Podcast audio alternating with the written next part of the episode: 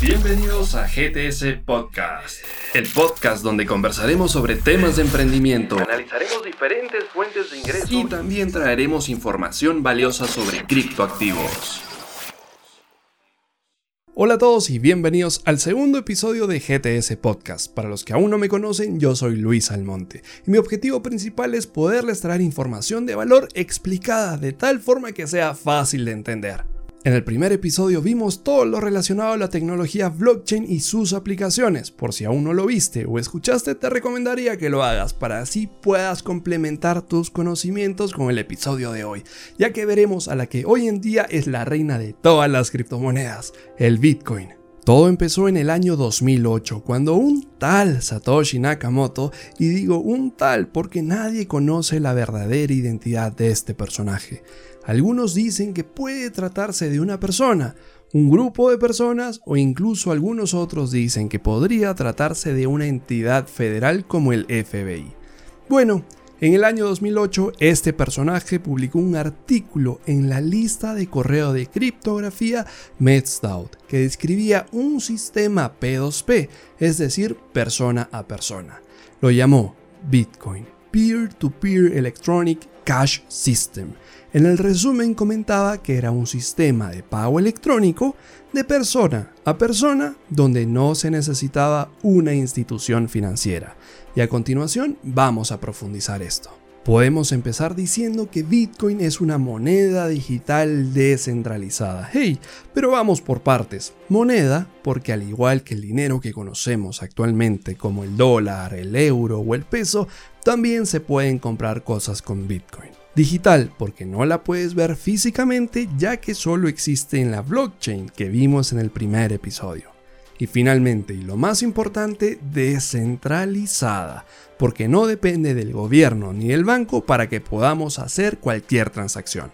Como vimos en el episodio anterior, el dinero tradicional que hoy en día conocemos tiene valor porque nosotros mismos, el Estado o el gobierno, se lo hemos dado. Normalmente nosotros recibimos este dinero que le llamaremos papel por hacer algún tipo de trabajo, o si es que somos más pequeños por si algún familiar decidió darnos alguna propina. Pero ahora voy a aprovechar para hacer un pequeño paréntesis. Como les he comentado, en este canal también vamos a ver temas de educación financiera. Y me quiero ir adelantando y comentándoles que las empresas nos pagan básicamente por nuestro tiempo, más allá de la experiencia o los conocimientos que podamos traer con nosotros. Pero bueno, continuemos, más adelante vamos a ver más de estos temas. Existen personas que pueden crear estos papeles que acabamos de ver de una manera ilícita. ¿Y por qué digo que sería ilícita? Porque solo el Estado está autorizado a crearlos.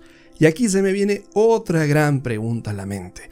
¿Qué pasaría si un Estado no para de imprimir estos papeles sin alguna medida? Correcto, se generaría la famosa inflación.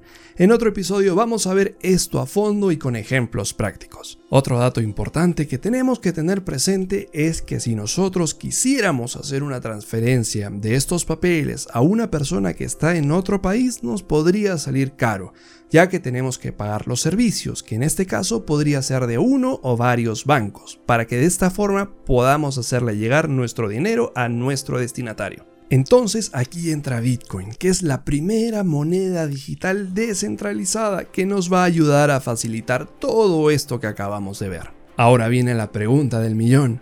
¿Cómo hace Bitcoin para reemplazar a los bancos y a las entidades estatales? Aquí entra a jugar la tecnología blockchain. Si yo quiero enviar 5 bitcoins a Pepito, no necesitaré avisarle a una entidad como el banco, sino que al ser descentralizado y al existir una copia de la blockchain entre todas las personas que participan de la misma, ellos actualmente saben qué cantidad de bitcoin yo tengo en este momento. Entonces yo solo tendría que avisarles y una vez que ellos corroboren la información, descontarían 5 bitcoins de mi billetera y agregarían 5 bitcoins a la billetera de Pepito. Entonces algunos se preguntarán, ¿todos pueden ver la cantidad de dinero que tengo en este momento? La respuesta es sí y no. Sí, porque si conocen alguna dirección de Bitcoin que me pertenece, podrían ver las entradas y salidas de esta moneda en mi cuenta. Y no, porque esto es totalmente anónimo. Es decir, que este ejemplo que acabamos de poner de Pepito con manzanas en realidad es procesado por una serie de computadoras y se resume en un conjunto de números y letras que son procesados por estas máquinas. Como han visto, el Bitcoin y otras criptomonedas llegaron para agilizar nuestros pagos y cobros. Ojo que de igual forma se debería pagar un fee o una tarifa por el uso de la red, pero para explicar todo esto vamos a poner un ejemplo. Vamos a suponer que yo quiero enviar mil dólares desde Perú a una persona en España. Entonces nosotros tendríamos que pagar los servicios bancarios y hasta incluso un porcentaje de la cantidad que nosotros vayamos a enviar. En el caso de Bitcoin es totalmente diferente. No importa la cantidad que nosotros queramos enviar, porque acá solo se transfiere información. Vamos a poner el ejemplo de un blog de notas. Tú puedes poner cualquier palabra en un blog de notas y guardarla, pero si tú vas a ver el tamaño de esos archivos, puedes darte cuenta que es similar y muy pequeño. Bueno, el episodio de hoy ha terminado. Recuerda compartirlo con alguna persona para que pueda aprender algo nuevo de una manera bastante sencilla. Antes de despedirme me gustaría preguntarte si te gustó este contenido. De ser así, puedes dejar un like y no te olvides de suscribirte para que no te pierdas los próximos capítulos. También aprovecho para preguntarte qué otro tipo de información te gustaría ver en este canal informativo. Recuerda que la idea aquí es que aprendamos todos juntos. Y por último, para asegurarnos que todo haya quedado claro de estos dos primeros episodios, vamos a hacer un pequeño quiz. Pero por lo pronto yo me voy despidiendo y nos vemos en el próximo episodio. Gracias. Chao. Primera pregunta. Inicialmente, ¿en qué año fue concebida la blockchain o cadena de bloques? A. 2021. B. 1991. C. 2008. La respuesta correcta es la B. Fue concebida en 1991.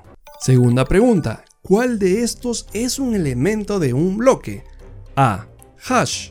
B. Información. C. Todas son correctas.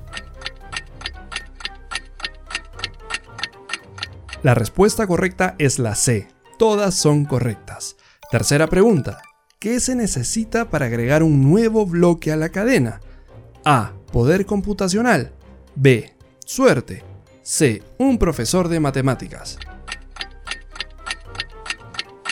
La respuesta correcta es la A. Necesitamos poder computacional. Cuarta pregunta. ¿Qué es Bitcoin? A. Una moneda física centralizada. B. Una moneda digital descentralizada. O C. El dólar digitalizado. La respuesta correcta es la B. Quinta y última pregunta. ¿Quién es realmente Satoshi Nakamoto? A. Un joven de 22 años. B. Una secta que trabaja en la Deep Web. O C. Se desconoce exactamente quién es. La respuesta correcta es la C. Espero que hayas respondido correctamente las 5 preguntas. De no ser así, te recomiendo que hagas un repaso del capítulo que corresponda. Hasta la próxima. Recuerda hacer algo hoy que te ayude a estar cada vez más cerca de tu próxima meta. Y no te olvides de seguirme Para que no te pierdas los próximos capítulos.